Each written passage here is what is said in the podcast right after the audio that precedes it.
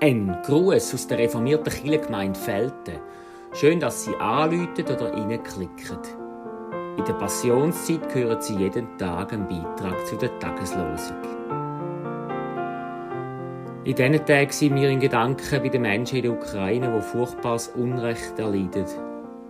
Unsere Beiträge sind zum Teil vor ein paar Wochen entstanden, andere beziehen sich ganz konkret auf die aktuelle Situation. Grüezi. Mein Name ist Giovanna Pedito und ich bin Mitglied der reformierten Kirche Feldheim. Das heutige Losungswort steht im 5. Mose 28, 2 bis 3 und beinhaltet eine Verheißung. Wenn du auf die Stimme des Herrn, deines Gottes, hörst, gesegnet bist du in der Stadt und gesegnet bist du auf dem Feld. Gesegnet sie, Wer möchte das nicht? Unser Wort sagt, gesegnet ist, wer auf Gott lust. Egal, wo man gerade ist und was man macht. Ob im Homeoffice oder im Altersheim, ob unterwegs oder daheim, wer auf Gott loset, ist gesegnet. Im Lehrtext von Lukas 11, 28 tönt es ähnlich. Selig sind, die das Wort Gottes hören und bewahren. Jesus sagt denen, sie seien glücklich oder selig, wo Gottes Wort hören und bewahren. Haben Sie es gehört? Da gibt es eine Steigerung. Nicht allein das Losen macht es aus, sondern das Losen und das Bewahren von dem, was man hört. Ja, was bedeutet bewahren? Vielleicht kennen Sie es aus der Werbung, im Besonderen von den Versicherungen, die versprechen, dass man vor Schaden bewahrt wird, wenn man bei ihnen versichert ist. Oder Eltern wünschen für ihre Kinder, dass sie vor Enttäuschungen oder schlimmen Erfahrungen bewahrt bleiben. Und wir alle hoffen, vor Krankheit bewahrt zu sein.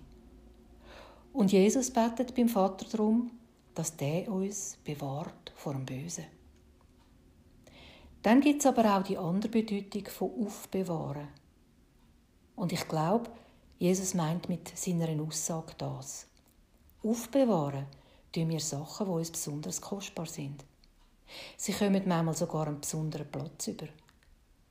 Ja, und bei uns Menschen ist so ein besonderer und kostbarer Ort das Herz.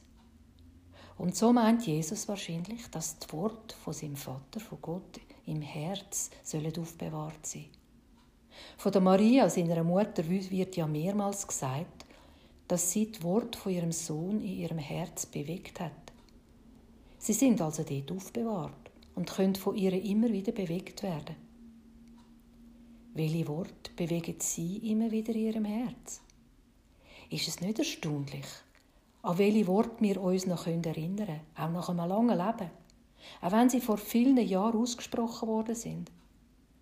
Ich weiß zwar nicht mehr, für was der Lehrer mir damals mich gelobt hat, aber als Gefühl kann ich mich noch gut erinnern. Und Jahre später ist es auch wieder ein besonderes Wort gewesen, das mich sogar auf einen neuen Weg gebracht hat. So stark können Worte sein und wirken. Im Guten wie leider auch im Schlechten. Darum bin ich so froh, dass die Bibel sagt, prüft alles, das Gute behaltet. Das Gute sollen wir behalten. Weil Jesus erklärt seinen Jüngern mal das Wort wie Samen sind, wo je nach Bedingung vom Boden Frucht bringen.